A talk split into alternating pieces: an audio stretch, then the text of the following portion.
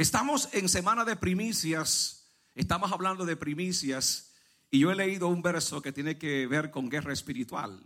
La pregunta es si estamos hablando de primicias, ¿por qué este verso que habla de David?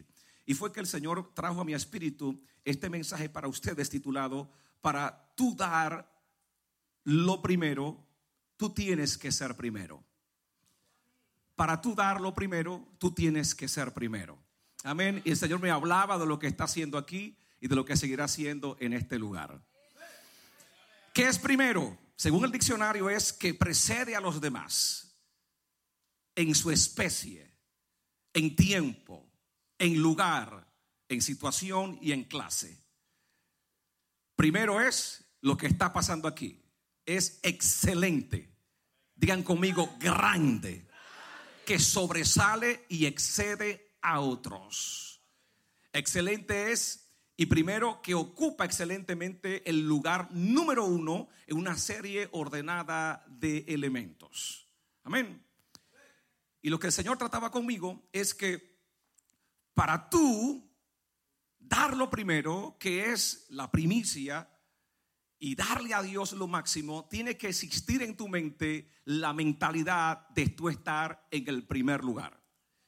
Y cuando hablo del primer lugar, no me estoy refiriendo solamente a una posición en la cual tú te sientas orgulloso de lo que Dios te ha dado, sino a una posición espiritual en la cual tú siempre vas unos kilómetros adelantados al enemigo. ¿Puedo, puedo bajar por aquí abajo? ¿Puedo bajar? Lo que te estoy hablando es que la generación profética que Dios está levantando en este tiempo y en esta casa es una generación que nunca va a permitir que el enemigo vaya adelante, sino detrás. No sé si me está entendiendo.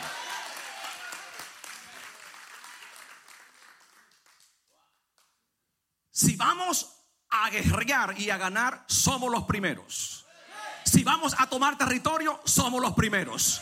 Si vamos a cortar cabeza de gigantes, somos los primeros. Si vamos a construir iglesias y expandirnos, somos los primeros. Si vamos a orar por los enfermos, somos los primeros. Si vamos a instalar equipos nuevos de televisión, somos los primeros. No porque creamos que Dios nos ama más a nosotros que a los demás, sino porque creemos que nosotros podemos ir un paso más adelantado que todo aquel que no ha creído. Porque esto es para el que cree. Si tú crees, Dios te posiciona.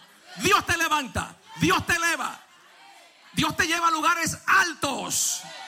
Pero si tú no crees que tú puedes estar en una posición de eminencia, ¿cómo Dios te puede llevar?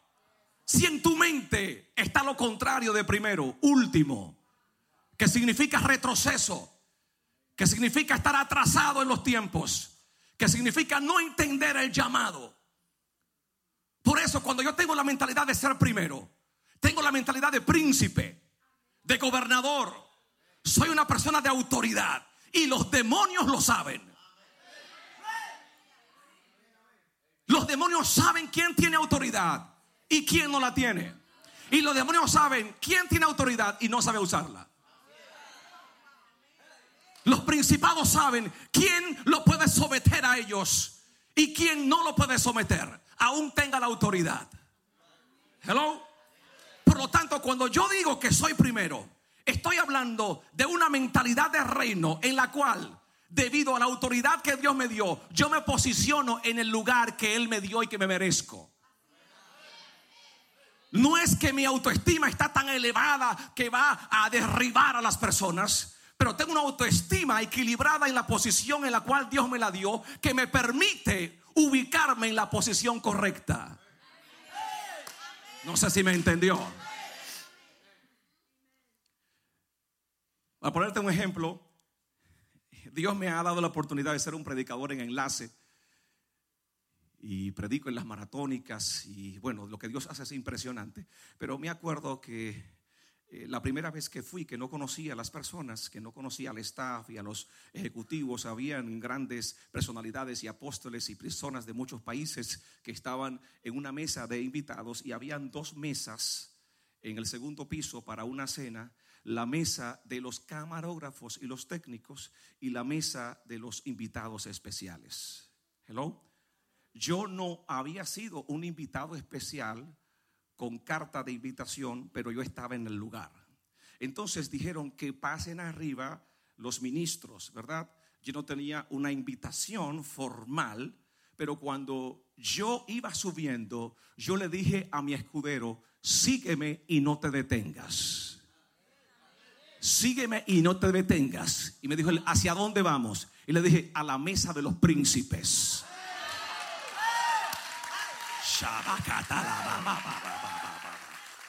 Yo no me voy a sentar en la mesa de los técnicos, no porque ellos sean malos, sino porque la posición que Dios me dio a mí fue de primer lugar. Con esto, atención, que no se ofendan el equipo técnico, son excelentes los de aquí, los de mi iglesia. Pero la posición a la cual yo tenía que estar era la mesa de los príncipes. Entonces yo no tenía que comenzar a sentirme mal y yo ponerme allá y atrás y bajar la cabeza porque yo sabía en qué posición Dios me había puesto. Entonces déjame decirte algo. Si tú sabes en la posición que Dios te ha puesto, ¿por qué hay que rogarte? ¿Por qué hay que animarte? ¿Por qué hay que empujarte? Porque hay que motivarte tanto si tú sabes que tienes autoridad? Si tú sabes que fuiste llamado a tomar posición. Y si tú sabes que fuiste llamado a cambiar atmósferas y ambiente. No hay que repetírtelo. Es moverte lo que Dios te dio. ¿Me están siguiendo? Digan conmigo, digan conmigo, para darlo primero, tengo que ser primero. Es un asunto de mentalidad. Y Dios está contento con esta congregación. Yo es también asombrado. Me encanta ver lo que está pasando aquí. Pero escuchaba una voz en mi espíritu que me decía, si quieres, felicítalos. Pero escuchaba una voz en mi espíritu que me decía, dile que no se detengan y que avancen más.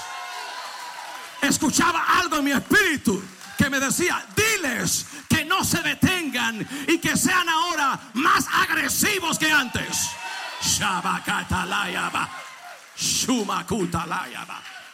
Diles que sean más violentos que antes.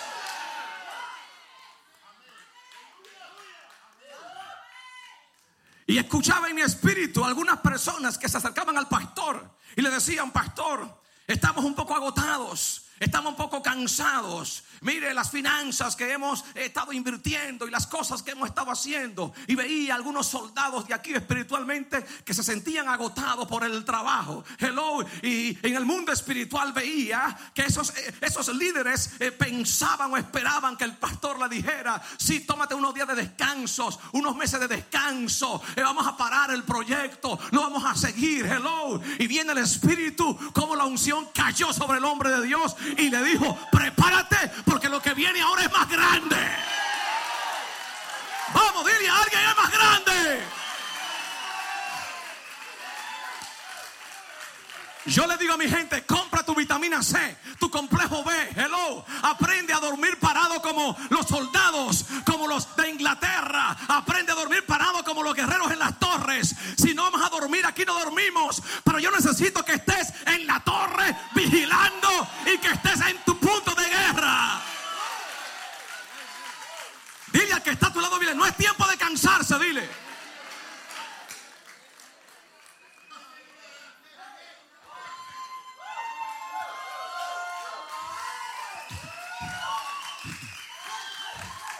Así que este tema mezclado con primicias tiene que ver con guerra. Diga conmigo, guerra. Y yo soy violento. Y el diablo lo sabe y me conoce. Y no lo digo por vanagloria, sino lo digo porque he peleado con él. Y he peleado con la misma muerte. Y la autoridad que tengo, no me la gané durmiendo, ni criticando, ni murmurando, ni pensando que no se puede. Me la gané, me la gané día a día, hora a hora, en combate. En combate. Muriéndome, desangrándome, viendo los hermanos que se iban de la iglesia y hablando en mi espalda diciendo, no voy a participar en el funeral del pastor, me voy antes.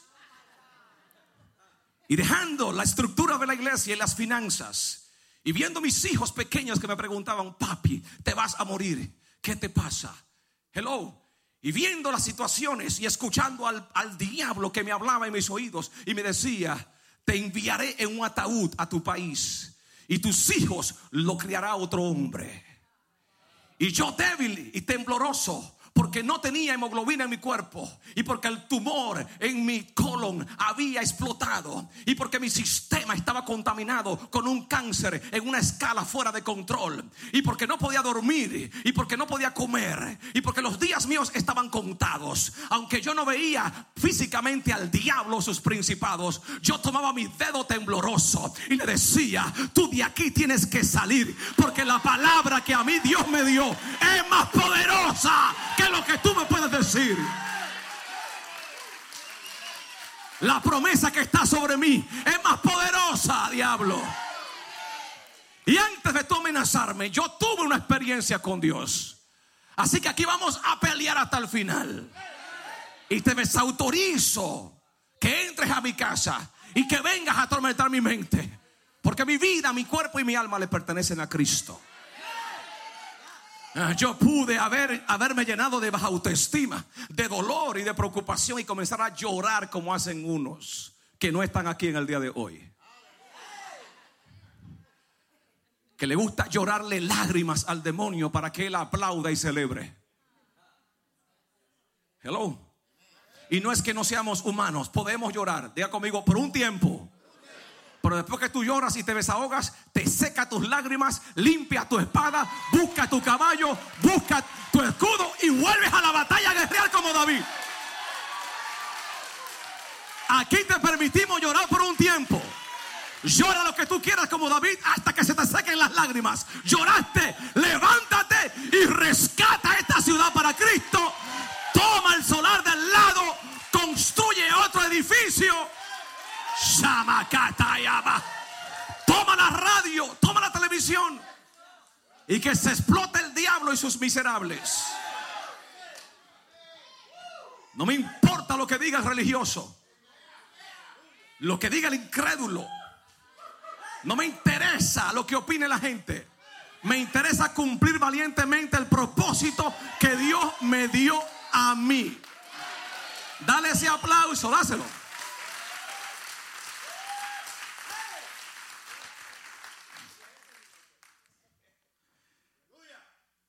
Primero es principal, superior, aventajado y eminente. Nunca un hechicero, un satanista, un ocultista o un dudoso de la iglesia puede superarme a mí en conocimiento, en discernimiento y en valentía. Digan conmigo, nunca. Y hay un verso bíblico que a mí me confronta y me sacude. Cuando mis fuerzas se quieren debilitar y cuando la presión económica viene sobre mí o las fuerzas de maldad están operando y la fe de la gente está menguando, entonces yo me voy a Lucas 16, 8 para sacudirme a mí mismo.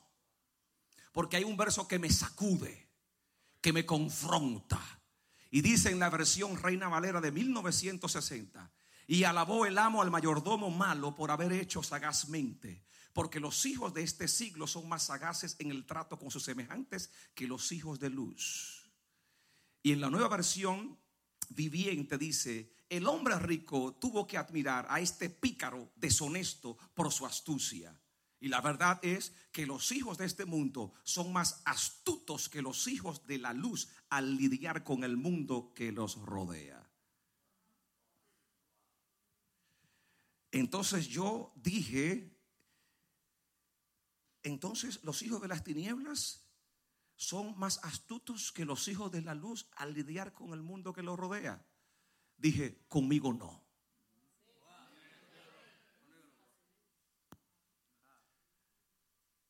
Dile al que está a tu lado, dile, contigo no. Y comencé a estudiar este verso, a ver si era el establecimiento de algo que obligatoriamente tenía que ser. Y encontré que es una representación del mismo Dios hablando de la cultura de algunas personas que están en el reino. La cultura de personas que están en la iglesia y que quieren siempre estar atrás. Hello, la cultura de personas que se cansan en el medio del camino y que dejan que los hechiceros, los impíos o los incrédulos vayan delante. Hello, y cuando yo comencé a analizar la palabra, me di cuenta que sí es verdad que en la iglesia hay personas que permiten que el mundo de las tinieblas vaya adelante. Pero también cuando usted lee la palabra desde el Antiguo Testamento, también hay guerreros y hay hombres de Dios que nunca le permitieron al demonio ni al sistema ir delante de ellos, sino que ellos iban al frente. No sé si me está siguiendo. Así que cuando el enemigo me quiera atacar, yo voy a este verso para que este verso me inyecte y me sacuda. Y el, el verso me dice, hey, recuérdate que si tú flojas, si dejas de avanzar, los enemigos y los que están en el mundo, en el sistema que rodea el mundo, van a ir delante de ti. Pero si tú sigues avanzando, tú irás todo el tiempo delante de ellos. Digan conmigo, darlo primero, siendo el primero. Y esto fue lo que pasó con David. Hello. A diferencia de Gedeón, Gedeón decía que yo soy pobre que soy el menor de mi familia. Hello. Sin embargo, gloria a Dios, cuando fueron donde David en el otro escenario, Saúl le dijo, es que tú eres un joven, que tú no puedes combatir. Y a diferencia de Gedeón, que decía que era pobre, que no podía, David tuvo que sacarle el currículum a Saúl y decirle, oye, un momento, no me venga con ese discurso. Yo he peleado con leones y he peleado con osos y a mí tú no me vas a cambiar la mentalidad que yo tengo. Yo soy guerrero, yo soy valiente y no tiene que ver con juventud, tiene que ver con mentalidad y carácter. Dile al que está a tu lado, dile, actualiza tu mentalidad. Dirían en República Dominicana, esto está en el caco, aquí. Si tú tienes mentalidad de Gedeón, es que yo soy pobre, el menor de la casa, es que yo no puedo. Pero si tú tienes mentalidad de David, siendo un jovencito, dice, un momento, yo sé que puedo. Y el que tiene esta mentalidad cambia atmósferas, cambia decretos y cambia territorios. Lo voy a repetir, ¿no me entendieron? Cambia atmósferas, cambia decretos y cambia territorios.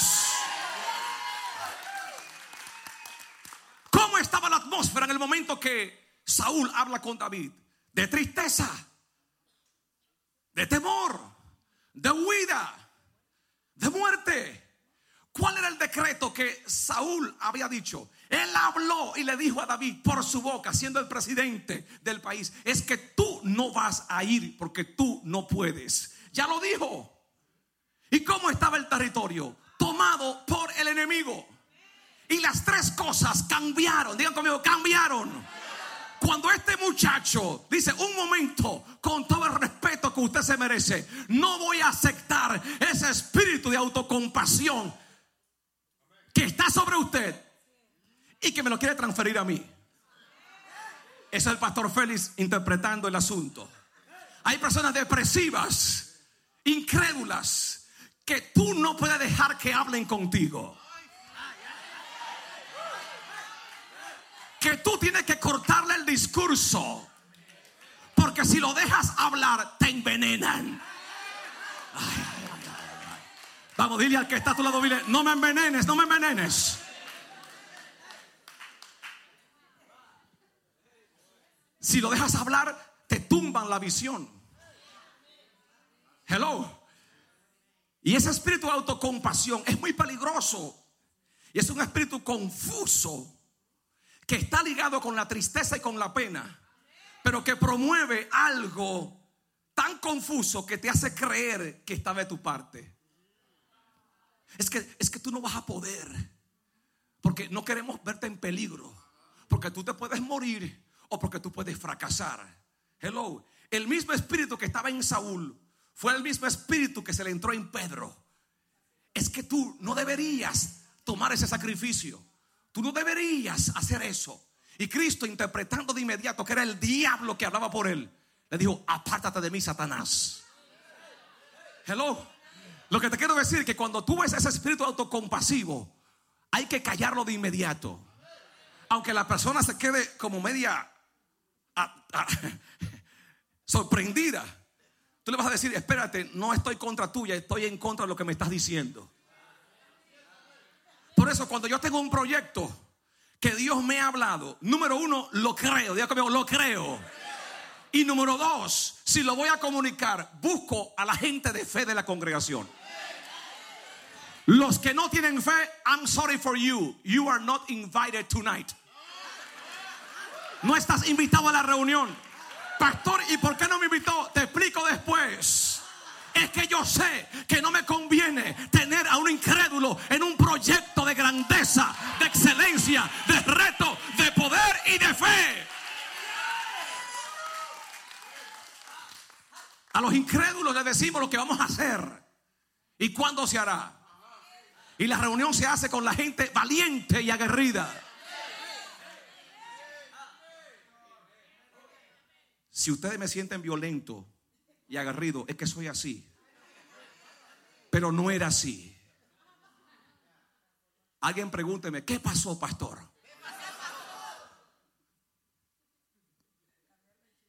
¿Saben qué me hizo tan aguerrido? Yo soy aguerrido en todo lo que hago. Y no lo digo por vanagloria, lo digo para estimularlos. ¿Saben qué me hizo tan aguerrido? Hasta el punto de enojarme o airarme en mi valentía. Me explico. Me hizo aguerrido y valiente hasta el punto de sacudirme el hecho de ver que el reino de las tinieblas iba delante de mí.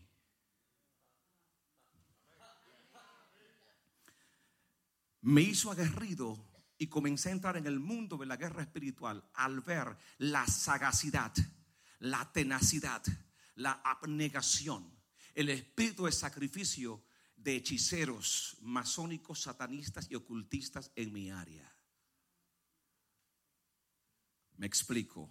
Cuando yo llegué a Greenville, que Dios me dijo, vas a crear un avivamiento, Dios me habló del avivamiento, pero no me dijo a qué me iba a enfrentar. Y una de las cosas a las cuales me enfrenté fue a ese espíritu que le hablé de tristeza, ligado con un gran espíritu de ocultismo. No brujería de aquellos que fuman tabacos y se ponen paños rojos en la cabeza. Algunos de los cuales están aquí. No, no, una broma, una broma. Sino ocultismo intelectual. Masónicos, intelectuales, personas que estudian ocultismo y que estudian la forma, el lenguaje, la vestimenta de los cristianos para insertarse en la iglesia, hacerse pasar por ellos y tomar posición en la congregación. Con el fin de destruirla, de opacarla, de cambiar atmósferas y de crear conflictos entre el liderazgo y el sistema eclesiástico.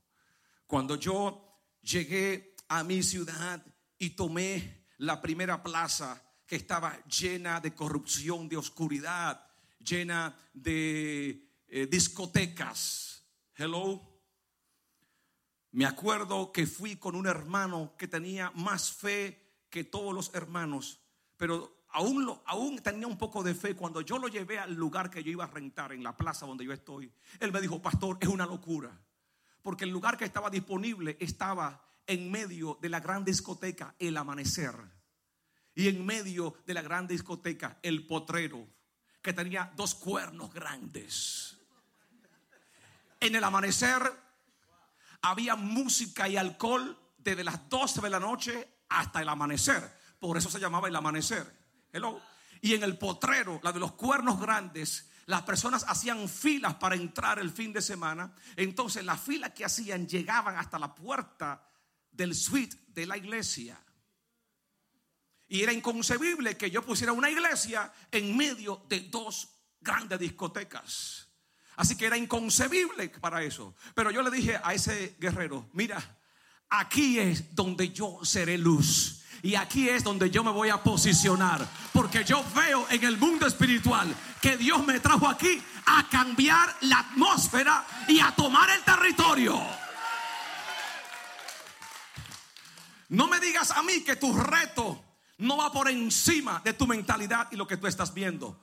Tu reto siempre tiene que ser mayor que tú mismo. Que tus posibilidades, que tus finanzas y que todo lo que te rodea. Porque si es igual a ti, entonces no es reto. Porque la fe que tú tienes no será, aleluya, necesaria.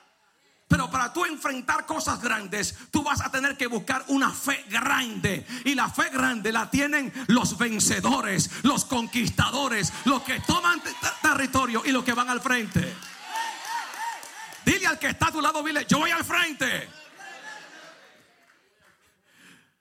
Para no hacer la historia muy, muy larga de este punto, el asunto es que yo entrené a los pocos líderes que tenía y le dije, si algún borracho se confunde de puerta, vas a hacer lo siguiente. Lo sientas, le pones la mano en el hombro y le dices, repite esta oración conmigo. Y ponlo a hacer la oración de fe aunque esté borracho ten tu aceite al lado y échale aceite en la cabeza, total, no se dará cuenta. Y quédate con el borracho ahí hasta que lo despidas. Pero un momento, que no se te olvide tomarle el teléfono, eh, la dirección y si es posible, llévalo tú mismo a su casa. Porque si está borracho se puede accidentar. Llévalo tú a su casa y encárgate de él hasta que lo transformemos. Así pasó, pastores iban borrachos a entrar el amanecer, se confundían de puerta. Y ahí estaba la puerta del centro global. Y ahí lo, atrapábamos. Sí, es aquí. Venga. Lo atrapábamos ahí. Siéntese, siéntese ahí. Mira uno ahí. Hay uno. Dale un aplauso al Rey de Reyes. Dale un aplauso.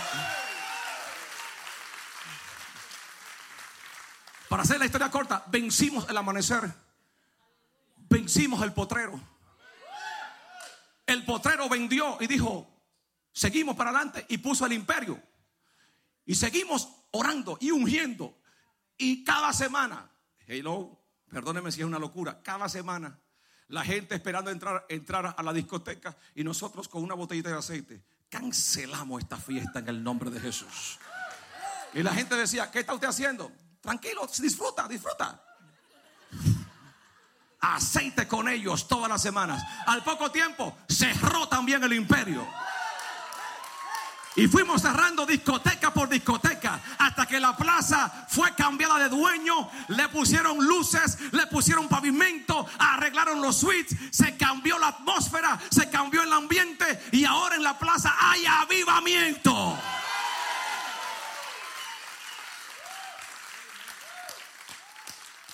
Porque el enemigo hará lo que tú le permites. Y lo que tú no le permites, no lo hará. Porque fue vencido y destronado. Y la autoridad se te dio a ti. Así que si me ven violento, es porque soy violento.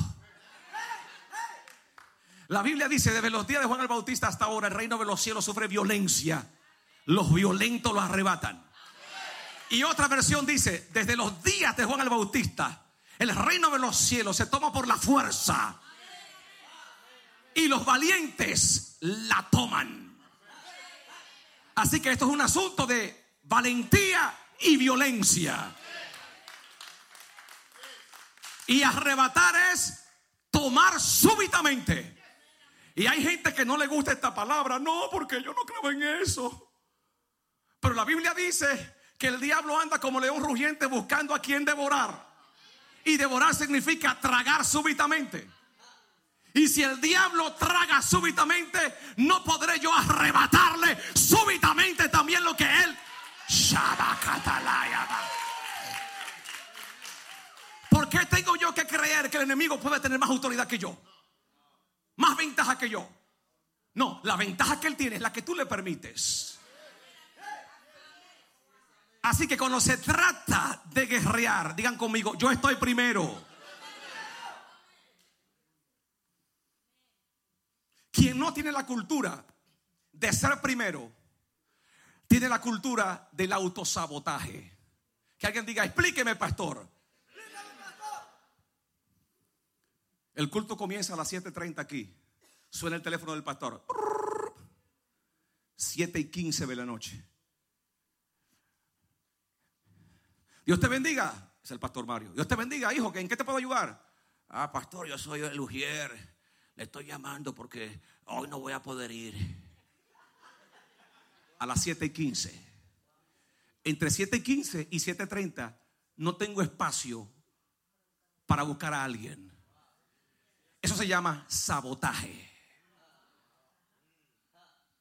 Hay personas en las iglesias, digan conmigo, no están aquí, que el diablo los usa para crear sabotajes. No son ocultistas ni demonios, sino usados por ellos. Aún líderes de la congregación, digan conmigo, aquí no hay. Y parece que me estoy metiendo en algo profundo. Pero cuando yo comencé a guerrear, yo me di cuenta de esa cultura de autosabotaje, viendo personas que estaban en la congregación, que en el momento cuando yo más lo necesitaba, me llamaban minutos antes para decirme, es que no voy a ir, es que el gato se me enfermó. Eh, eh, oré por mi perrito, pastor. Eh, es que vino una tía de, de allá, de Atlanta, y tuve que recibirla, es que tuve que ir al aeropuerto. Y yo decía, ah, oh, así es la cosa. Entonces comencé a prepararme para vencer esta cultura. ¿Y cómo comencé a entender la cultura? Entendiendo el territorio. Digan conmigo el territorio. Comencé a investigar la cultura del territorio en el cual está incluido también este territorio. Y dije, tengo que saber por qué la gente aquí es depresiva, por qué la gente aquí es traicionera, porque da golpes sorpresivos, porque tiene cultura de sabotaje, porque le gusta dividir iglesias. Tengo que investigar por qué existen personas que se alimentan de ti durante un tiempo y luego te clavan el cuchillo por la espalda. Tengo que investigar el por qué personas que tú le das confianza luego te traicionan. Tengo que investigar cómo venzo este espíritu porque necesito establecer avivamiento en el territorio. Entonces, le dije a uno de mis guerreros, vamos a orar para que Dios nos muestre mientras yo investigo. Él se puso a orar conmigo. A los dos o tres días tuvo una revelación. Dios le dijo, estás peleando con los cascanios. Y él se despertó. Me llamó, pastor, vi una visión donde el Señor me decía que estoy peleando con los cascanios. Ok, déjame investigar. Comencé a investigar los cascanios. Hello. Y me di cuenta que los cascanios fueron los primeros indios que poblaron estos territorios antes de los indios cherokees. Los primeros indios que poblaron estos territorios. Hello. Y su, su gran ah, cacique se llamaba Casca. Y por eso cascanios. Hello. Y comencé a investigar que eran territoriales, eran traicioneros y daban golpes súbitos. Comencé a investigar que los cascanios reunían a las tribus aledañas o vecinas y le hacían creer que eran sus amigos y hacían una fiesta de ambos grupos de indios. Hello. Y comenzaban a compartir. Y mientras estaban compartiendo, tenían a otro grupo que venía a matarlos en la retaguardia. Comencé a, investigar que eran depresivos, pero que le gustaba matar sorpresivamente. Y después dije, oh, ya sé con qué estoy peleando. Hello, esas personas fueron las personas que poseyeron estos territorios. Si tú venías y tomabas el territorio, ellos te decían, bienvenido, ¿cómo está? y te hacían creer que estaban contigo. Y mientras te daban la bienvenida, estaban preparando en la noche meterte fuego. Entonces, por eso comprendí por qué en mi territorio, digan conmigo, en mi territorio había traición, habían golpes súbitos. Y era que los principados que operaban todavía estaban reinando. Así que me propuse, gloria a Dios, digan conmigo, primero derribarlo a ellos. Me propuse entrenar a mi gente para decirle, hello, no permitan la cultura del sabotaje, no permitan la cultura de la traición, no permitan la cultura de la murmuración, de la incredulidad y de los golpes súbitos. Y comencé a entrenarlos. Y le dije a mi liderazgo, oigan bien, si ustedes como líderes tienen que decirme algo a mí, me lo van a decir a mí en mi cara. Porque una cosa es comentar algo general de la iglesia y otra cosa es comentar algo relacionado conmigo. Si es relacionado a mi persona o a una decisión que yo tomé, yo quiero que me lo digas cara a cara. Porque si tú no tienes valor para decírmelo cara a cara y lo compartes con otro líder, te veo como traicionero. ¿Por qué tienes capacidad de comentar algo que yo dije o que yo hice o que estoy haciendo o que voy a hacer con otro líder y no tienes capacidad de decírmelo a mí? Eso se llama cultura de sabotaje, cultura de traición. Y los líderes que no tienen carácter se van envolviendo en esta cultura. Y cuando menos estamos esperando, viene el golpe súbito. Porque aquel que escucha el sabotaje queda infectado. Y el que promueve el sabotaje se lleva a aquel que le comunicó. Dile al que está a tu lado, dile, no me contamines, dile, no me contamines. ¿Me está entendiendo? Así que no se ofenda aquí liderazgo. Todo lo que usted tenga que opinar, opíneselo frente al pastor. Dígaselo al pastor. Hello. Y si usted va a comentar algo entre ustedes que sea algo de cualquier otra cosa que no esté relacionada con las decisiones del pastor. ¿Me están siguiendo? Porque no podemos permitir esa cultura que acaba la congregación. Y cuando el liderazgo no tiene el conocimiento para manejar esta cultura, entonces el enemigo comienza a tomar territorio dentro de la iglesia. Hello, y las cosas no se dan como deben darse, porque siempre hay dos o tres con cultura de sabotaje. No es que están poseídos por el diablo, es que tienen puertas abiertas. Y la llave la tiene el enemigo. Así que si yo tengo la llave de tu puerta, tú no puedes decirme a mí en qué momento debo entrar, porque tengo la llave. Estas personas que tienen puertas abiertas a estos espíritus, hello, en el momento menos pensado, aún sin ellos saber, están siendo tomados sorpresivamente por el enemigo para cambiar los planes de la congregación, para cambiar los planes de las cosas que se están haciendo y para inyectar incredulidad en los ambientes y en las atmósferas. Dile al que está a tu lado, dile, abre tus ojos. A veces nosotros esperamos que las grandes guerras vengan con demonios o personas encapuchadas o personas endemoniadas con cachos ardientes. Sería muy fácil distinguir a un endemoniado o a un hechicero ocultista que venga con esas características. Pero muchas veces las personas que están al lado tuyo y que tú no piensas son los que el diablo usa para acuchillarte. Ah, dale un aplauso, dale un aplauso, dale un aplauso.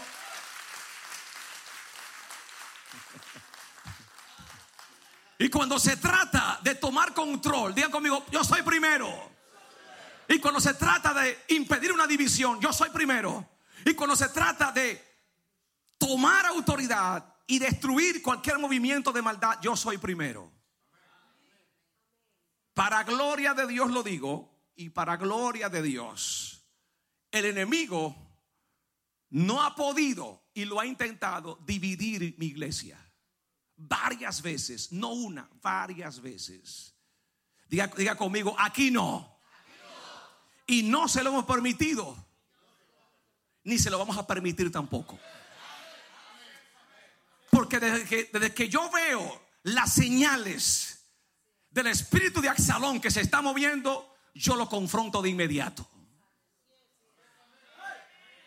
Porque digan conmigo, soy primero. Porque si no soy primero, entonces Axalón es primero. Y si Axalón es primero, entonces ¿qué va a hacer?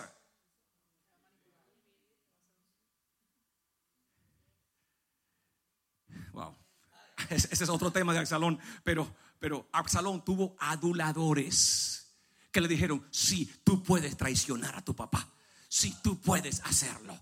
Te aplaudimos Tú eres bello, tú eres hermoso, tu pelo es hermoso. Siempre va a aparecer alguien adulador que motive al espíritu de Absalón. Hello. Y cuando eso pasa, yo de inmediato me voy al frente y le digo, espíritu de Absalón, aquí tú no tienes cabida, porque esta es una iglesia apostólica, profética, de poder y discernimiento. Un grito de guerra. Eso es. Si es en otra iglesia, no lo dan. Se quedan así. Pero aquí como son de guerra, saben lo que es guerra. Wow. Pastor, ¿qué tiempo me queda? Dios mío, me queda poco tiempo. Wow. ¿Qué te rodea? Tú tienes que saber lo que te rodea para tú poder ser primero. Así que cuando yo identifiqué eso, dije, oh, ya entiendo.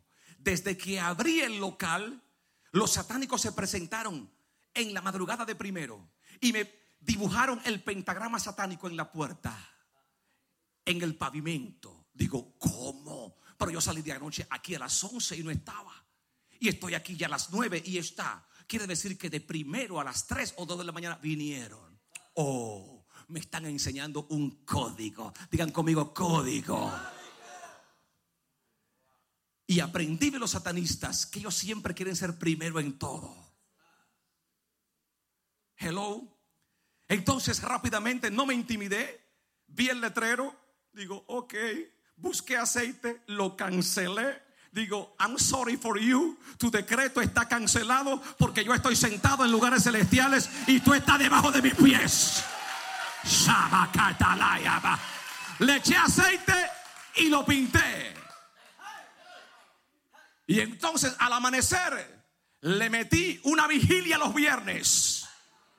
Solamente dividía una pared de she-rock. Así que se confundía la música norteña y el jaripeo con la unción que había de la otra pared. Y no se sabía cuál era cuál. Digan conmigo, fuego. Y ahí estuvimos. Y él no podía decirme a mí que baje el volumen porque el volumen de él estaba alto también. Así que era una competencia de cerveza y licor contra decreto y profecía y unción. Y la Biblia dice, resiste al diablo y él cuida de ti. Cerró, tuvo que cerrar. Pero me di cuenta, me di cuenta, hello, que los satánicos siempre querían estar al frente. Así que comencé a cambiar mi mentalidad. Digo, jamás estaré yo con la cultura de estar detrás. Hello, en el concierto de Cristín Di Clario, los satánicos de la ciudad hicieron todo lo posible por cancelarlo. Todo lo posible. Dios me reveló, están en las montañas haciendo hechizos, haciendo decretos. Ve a la montaña y cancélalos. Nunca había ido a la montaña de mi ciudad, no la conocía. Y fui con unos cuantos guerreros a la montaña donde estaban las antenas. Y cuando llegué, encontré todo el territorio marcado. Maldiciones en las paredes, en el piso, en el pavimento, decretos aún en lugares específicos, botellas amarradas con hechizos. Todo el lugar estaba envenenado con hechizos. Y digo yo, desde aquí es que me están maldiciendo. Pero prepárense ahora. Fui con mis guerreros, le eché aceite a la montaña completa y cancelé todos los decretos y levanté mi mano desde el lugar allá arriba y dije, ahora yo desautorizo todo decreto del demonio y declaro que del norte, del sur, del este del oeste vienen los hispanos a adorar a Dios al centro global de avivamiento. Y comencé a hacer eventos y avivamientos. Y la gente pensaba que estaba loco. Cuando Cristín Di Clario venía, le comento esto rápidamente porque es un dato muy importante. Cristín Di Clario venía a establecer adoración a la iglesia. Yo había hecho la promoción y todo estaba listo. Pero el día que ella iba a tomar su vuelo, ella estaba en Dallas, Texas, iba a tomar un vuelo aproximadamente a las 9 de la mañana. Y cuando entró al avión, entonces el piloto dijo, no podemos salir porque una nevada está cayendo. Ok, la sacaron del avión. A las dos horas le entraron al avión otra vez. Y cuando iba a despegar, el piloto dijo, no podemos salir porque otra situación. Y cuando eso pasó a la segunda vez, el esposo me dijo, pastor, lo estamos llamando porque hay problemas y posiblemente no lleguemos. Yo le dije, un momento, hermano, te voy a decir lo siguiente. Tú estás experimentando oposición y guerra. Y te voy a decir algo, estás hablando con alguien que venció la muerte. Yo peleé con la muerte y pelear con la muerte es el nivel más alto de guerra. Así que tú a mí no me vas a intimidar con tu declaración. No te me ofendas.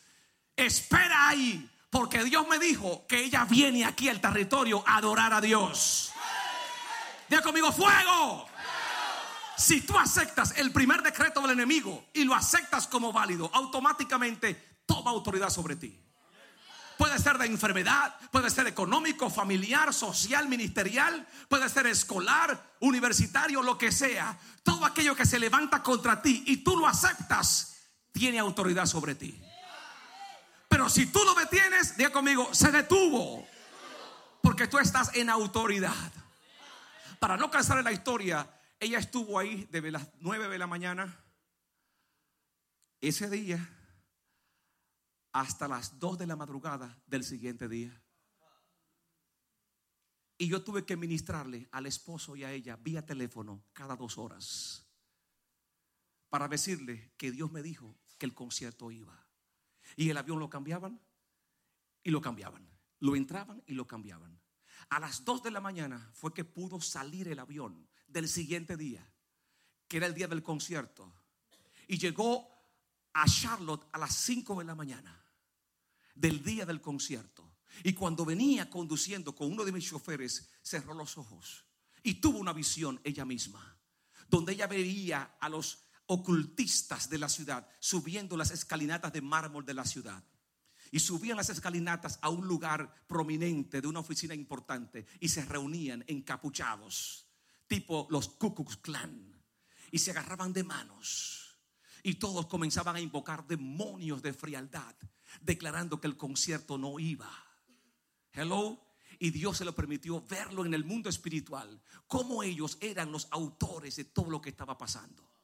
No solamente en su ciudad, sino también en el territorio. Personas me llamaban y me decían, pastor, no voy a ir. Pastor, me duele la cabeza. Pastor, la ofrenda que le iba a dar no se la puedo orar. Digan conmigo, reprendo el sabotaje. Y yo sabía lo que estaba pasando. Y cuando faltaban ya dos horas para comenzar el concierto, fui a mi casa a cambiarme de ropa y comenzó un torrente aguacero que yo sabía que no era de Dios. Era tipo endemoniado gadareno. Y llegando a la puerta de mi casa, apóstol, me paré, le dije, muy bien por ti, diablo. Me parece excelente tu intimidación. Mira, a mí Dios me mandó a hacer esto. Ya peleé por Cristín, ella está aquí y todo está listo. Son las 5 de la tarde y yo me voy a acostar a descansar. Porque no voy a dejar de descansar por tu intimidación. Te voy a dar una orden, diablo y tus demonios cuando yo me levante, recoge tu aguacero y vete de aquí. Porque esta noche vamos a adorar. Un grito de guerra. Y fui. Digo, Señor, encárgate tú. Yo los até y declaré, yo voy a descansar. Dile al que está a tu lado y le descansa. Y me acosté. Hello. Y cuando me levanté, el diablo estaba recogiendo todos sus demonios y sus principados. Hello. Digan conmigo guerra. Estoy terminando. Y se llenó el lugar. Pero yo seguía aprendiendo, seguía aprendiendo. Estaba en proceso de aprendizaje.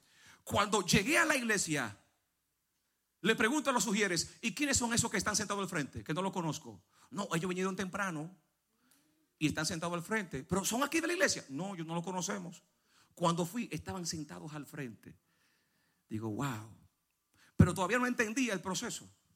¿Ok? Se llenó la iglesia y comenzaron ellos a maldecir el concierto, a hablar, a mover sus labios. Y ahí fue donde yo comencé a tener interacción con los ocultistas por primera vez.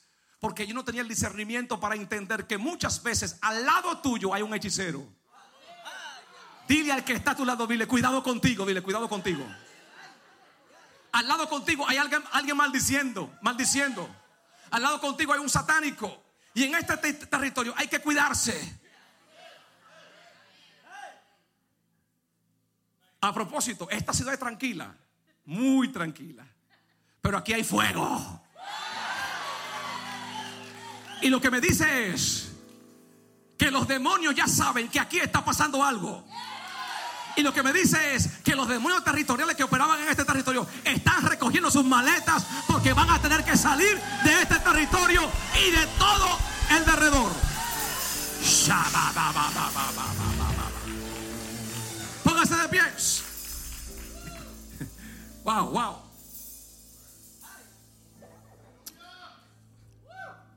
Cuando Cristín de Claro comenzó a adorar, cerró los ojos y Dios le dio una visión. Y le dice, me muestra el Señor satánicos que están sentados aquí, algunos de los cuales están posicionados en formato de pentagrama. Pentagrama satánico. Uno estaban sentados al frente, otro en las esquinas, otro allá, otro allá, haciendo una posición para maldecir el concierto. Y dice ella, el Señor me dice ahora que lo cancele. Y satánicos, quiero decirle, gracias por haber estado aquí, pero quedan cancelados en el nombre de Jesús. Y dije yo, oh, mira lo que estaban al frente. Qué bien. Cuando dijo eso, se pararon todos y se fueron. Digo conmigo, lección número dos. A partir de ahí dije a mis líderes, las únicas personas que se van a sentar en la primera, en la segunda, en la tercera línea son personas que yo conozco. Líderes, personas que respaldan mi visión. No quiero hechiceros, ni ocultistas, ni personas con cara de cocodrilo sentado en el frente. Personas depresivas, personas depresivas, siéntamelo atrás. Religiosos, pómelo atrás Personas que no respaldan la visión, pónmelo atrás. No estoy diciendo que lo hagan aquí así, es allá, ¿ok? Usted, personas que no creen en la visión, pónmelo a partir del tercer asiento, en el cuarto asiento. No estoy diciendo que los que están detrás son así. No estoy diciendo que están en pecado los que están detrás. Lo que estoy diciendo es que aprendí la lección de que llegaron primero que los hermanos y se sentaron primero. Entonces dije, oh, así es la cultura de ellos. Y también me di cuenta que los hechiceros, cuando se trata de ofrendar, ellos están, diga conmigo, primero. Lo voy a repetir. Los hechiceros, cuando se trata de ofrendar, ellos están. Cuando se trata de hacer sacrificio, ellos están. Cuando se trata de ir más lejos, ellos están. Me di cuenta que la cultura de un satánico es ser primero en todo. Digo, ¿cómo? Para que un hermano dé una ofrenda, tú tienes que explicarle 50 principios bíblicos. Y para un satánico, tú le dices, busca una gallina para que le corte la cabeza esta noche y la busca en Higüey, República Dominicana y la trae otra vez. Y no te pone ninguna excusa. Porque a ellos les gusta estar primero. Y cuando yo descubrí ese principio, yo dije, pues se equivocaron. Porque aquí el primero soy yo. Aquí el primero soy yo. Porque yo honro al primero del primero. Y después del primero que está en el tercer cielo, estoy yo. Y después de mí están ellos. Ay, ay, ay, ay. Tócale, tócale, tócale, tócale. Un grito de guerra.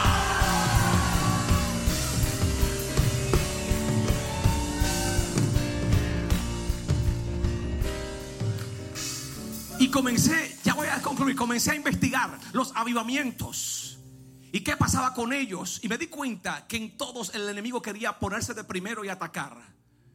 Y que usa los errores de nosotros los pastores y del liderazgo para apagar los avivamientos. Por eso este tipo de actividades son muy importantes porque activan unción fresca. Hello, en este tipo de entrenamientos y actividades se sabe quién está dispuesto a sacrificarse por la visión. No me digas que una semana es mucho cuando tú ibas a la discoteca y gastaba 500 dólares en la semana. Ese que estaba ahí se gastaba 500 y 600 en una semana. Solamente de licor, de cocaína y de cigarrillos. Una persona en droga fácilmente de viernes a sábado se gasta hasta 600 y 700 y no se queja. Un hermano para tú pedirle una ofrenda de 50 dólares tiene que echarle aceite y que caiga al piso. Porque siente que está dando mucho. Y si tú le hablas de una semana de servicio, pastor, estoy cansado, me duele la rodilla, no tengo tiempo. Y los hechiceros van al frente. Me di cuenta que William Seymour comenzó un avivamiento allá en la calle Azusa, en California, Los Ángeles. Iba todo bien. Cuando de repente puso a una líder a manejar las ofrendas que venían por las donaciones. La hermana estaba muy contenta en la iglesia. Y la hermana llevaba el listado de las donaciones, porque en ese tiempo las donaciones se recibían vía cartas. Y todo iba muy bien, el ayudamiento iba muy bien.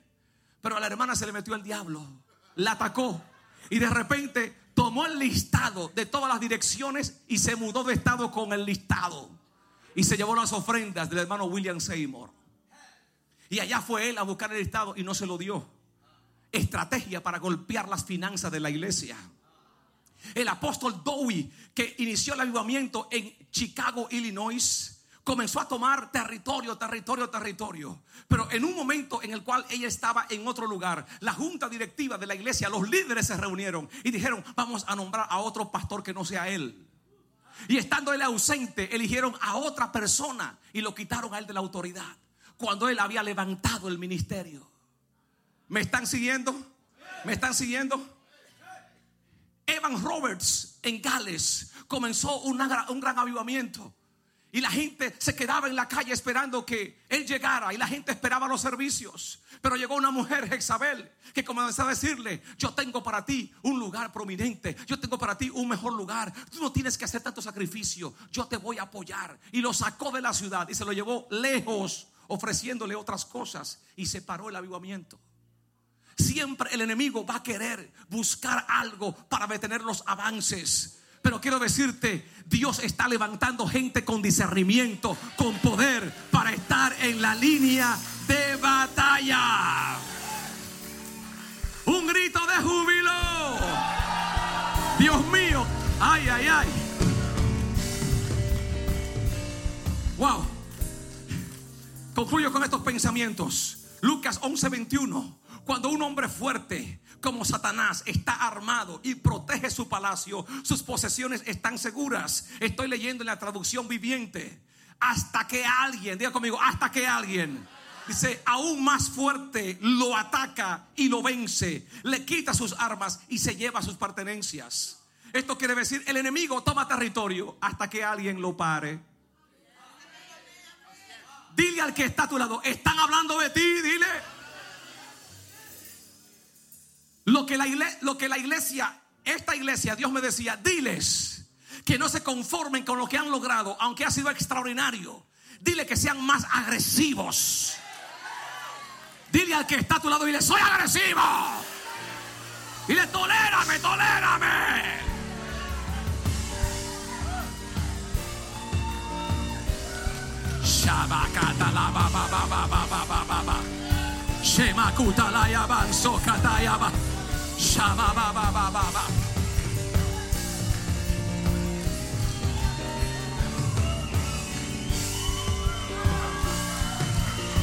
Hay algo que está pasando en este territorio. Hay algo que está pasando. El diablo lo sabe.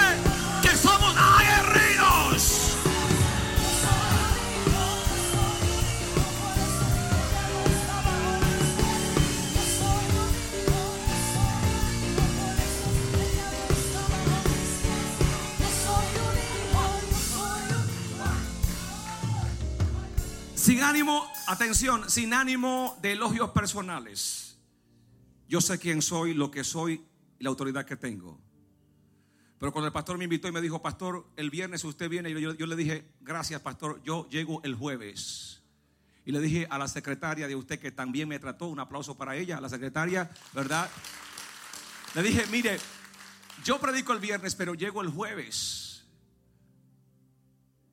¿Le explico por qué? Porque llegué primero.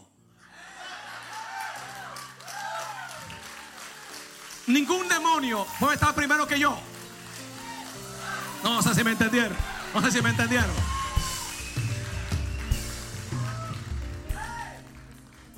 Aquí hay una unción ya en esta casa. Pero yo como ministro que voy a ministrar, debo provocar mi atmósfera. y asegurar mi atmósfera. Porque yo a ellos los conozco. ¿Sabe qué me han hecho allá? En los días de servicios, de cultos, de, conciertos. Me matan gallinas, me tiran huevos, me tiran materias fecales cerca de la iglesia. Y llegan temprano, se meten en los baños, infectan los baños, toman materias fecales y la untan en las paredes. Me tiran huevos muertos, animales muertos los días de conciertos, los días de actividades. Se quieren sentar al frente, quieren llegar y posicionarse en la iglesia y hacer esto. Alaben a Dios y ellos...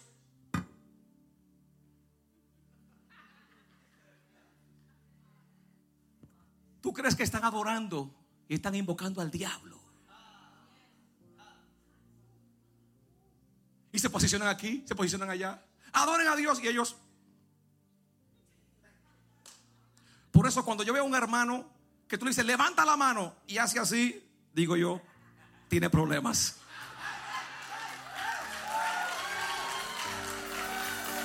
Levántame la mano completa. No me imite a los hechiceros. Dios mío.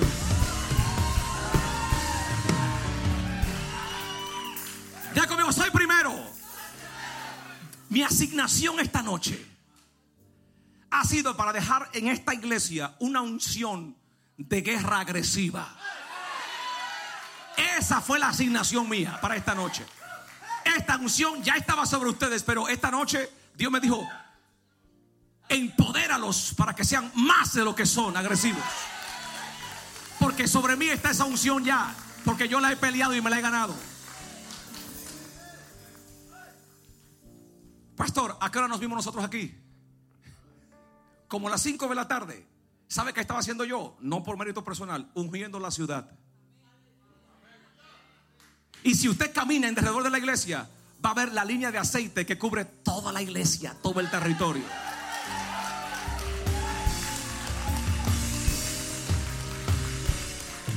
No es orgullo, no es vanagloria. Diga conmigo, agresivo. Ven acá, ven acá. ¿Qué es eso que está ahí? ¿Qué es eso? ¿Qué se ve ahí? ¿Qué, qué es eso? ¿Qué es eso? Aceite. Aceite. Eso es aceite ungido.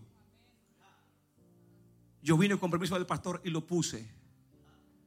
No porque esta iglesia sea satánica y esté contaminada, sino porque aprendí en guerra espiritual cuando hay eventos que los hechiceros, conociendo las fechas de los eventos, llegaban primero y me dejaban caer polvo del cementerio dentro de la iglesia. Y llegaban a preguntar por el pastor y mientras hablaban con él dejaban huesos y maldiciones. Hello, y todo eso me lo hicieron los días de culto me tiraban hechizos, amuletos. Y venían de repente y se posicionaban en la iglesia a invocar sus demonios en pleno culto. Y yo los conozco desde lejos ya. De hecho, es posible que aquí hayan algunos. No mire para los lados, no mire para los lados. Déjalo quieto. Por eso en ningún territorio yo llego de segundo. Llego de y tomo el territorio. Y lo mismo hago en enlace. Le digo a los, a los directores de enlace, yo no estoy aquí por posición ni por oportunidad. De hecho, ni siquiera me la den, a menos que el Espíritu Santo los dirija. No voy a estar esperando una posición ahí sentado. Voy a estar detrás de ustedes orando allá. El que me necesite que me busque en oración allá. No estoy interesado en cámara ni en foco. Estoy interesado en tomar territorio. Ay, ay, ay, ay, ay, ay, ay, ay, Dios mío, ¿qué es esto? Quiero terminar. Tócale, grupo, tócale, tócale, tócale. Esto está de vigilia. Ay, ay, ay.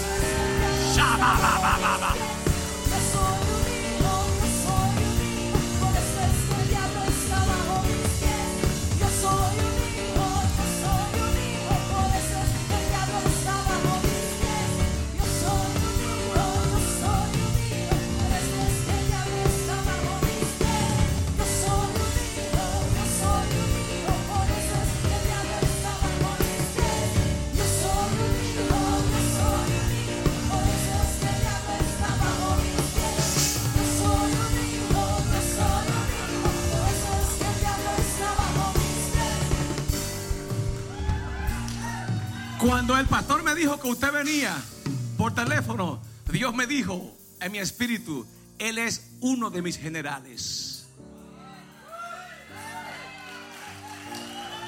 Me dijo, Él es uno de mis generales. Me dijo, el enemigo lo conoce a la distancia y Él sabe la autoridad que tiene. Pero la gente no sabe que Él es un general. Porque la gente lo está buscando por nombre, posición, o porque está en televisión, o porque está en pancartas. Y el Señor te dice, tú eres general por las batallas que tú has librado, por las victorias que te he dado. Y porque tú me has conocido en lo privado, en oración. Y por eso tienes el rango de general. Y cuando tú das una orden, es escuchada en el cielo y en la tierra y debajo de la tierra.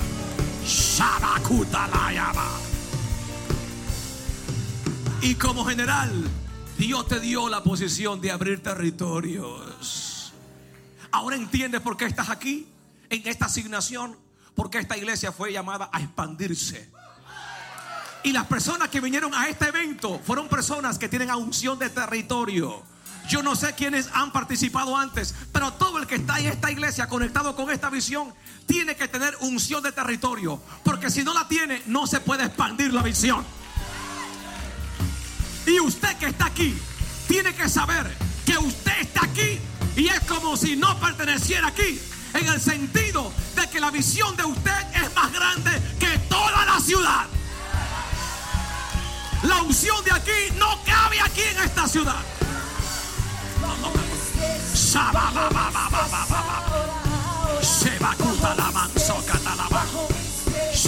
Talaba. Shebakuta la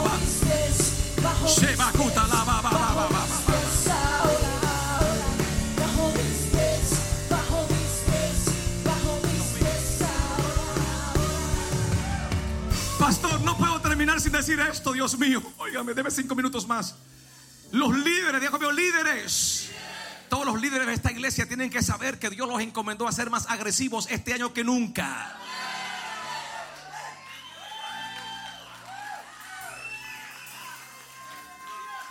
A mis líderes los estoy entrenando. Yo los llamo a una reunión antes de comenzar. Oramos. Y les digo, nadie se vaya del servicio hasta que sepamos cómo está todo en la iglesia. No nos vamos a gozar en el servicio y después irnos sin saber si, tenemos para pagar los biles. No, aquí nos quedamos hasta el final. Porque si ustedes están conmigo, estarán conmigo en el gozo y en la presión también. Líderes, protejan al pastor y su familia, protejan su espalda, protejan su salud. El líder que invita al pastor a las 12 de la noche a comer baleadas lo quiere matar. No, no, no. A las 12 no me lo invite porque eso lo va a matar de noche. Mejor dile, pastor, te invito a... ya me entendieron. El liderazgo protege las finanzas de la iglesia. Hello. Yo no necesito un escudero que me haga solamente un chiste. Para eso tengo el sistema de Alexa de Amazon o OK Google de Google.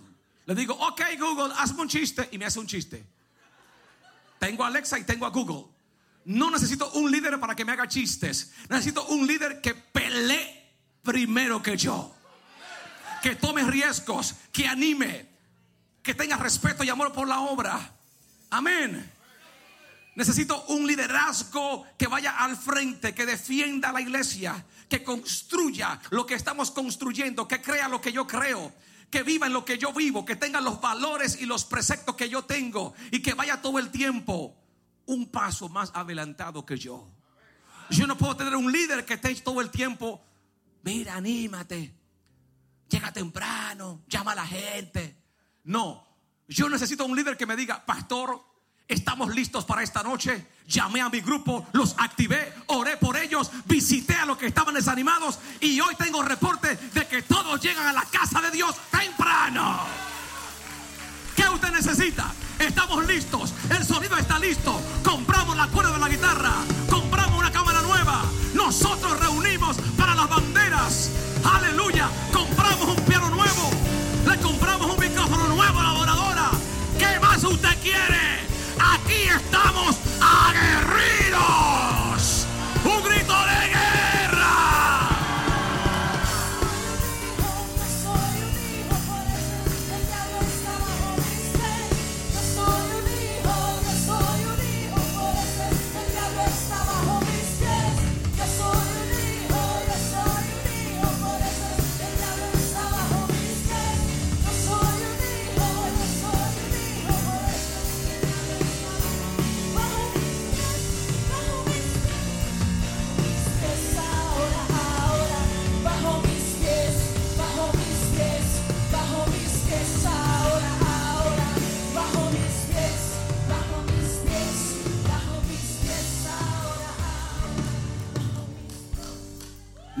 gracias a Dios por la iglesia a la cual usted pertenece y en cuál está.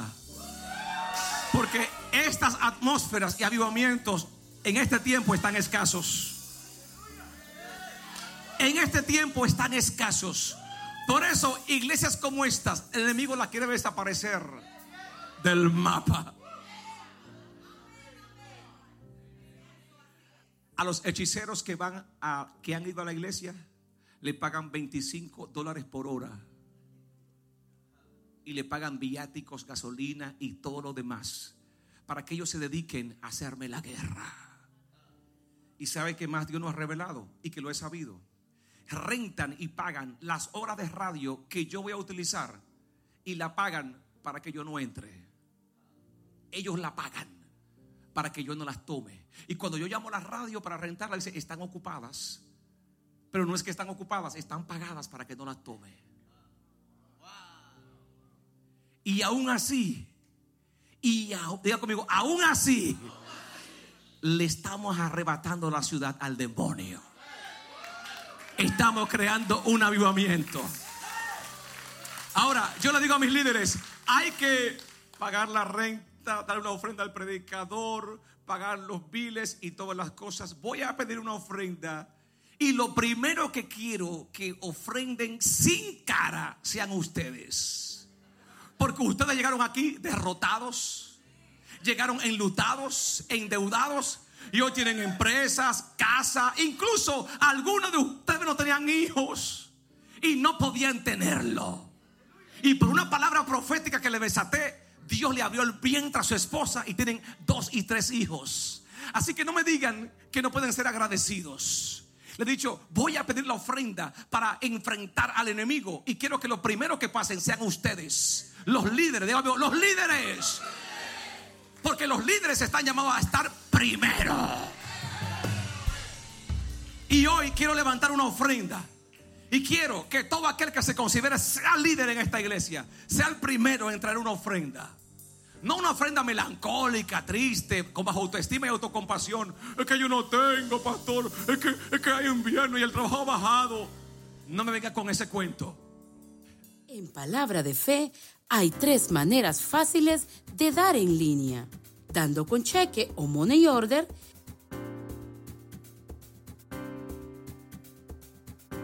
escriba su cheque o money order a nombre de Iglesia Cristiana Palabra de Fe y en ese punto. Envíe su ofrenda al P.O. Box 187 DJ NC 28464. Dando a través de texto. Escriba un texto al número 77977. Y escribe la palabra sembrar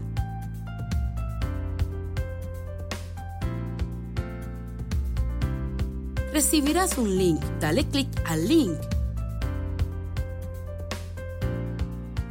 Escribe la cantidad de tu ofrenda y dale clic a Next y listo. Tanto a través de la página web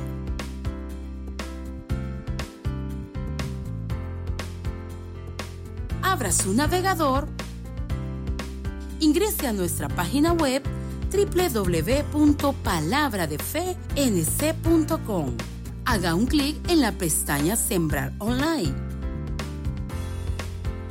Escriba la cantidad de su ofrenda.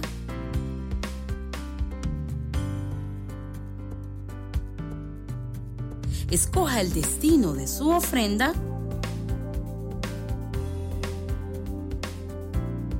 Haga un clic en el botón Next y listo. Gracias por tu generosidad. Sé bendecido.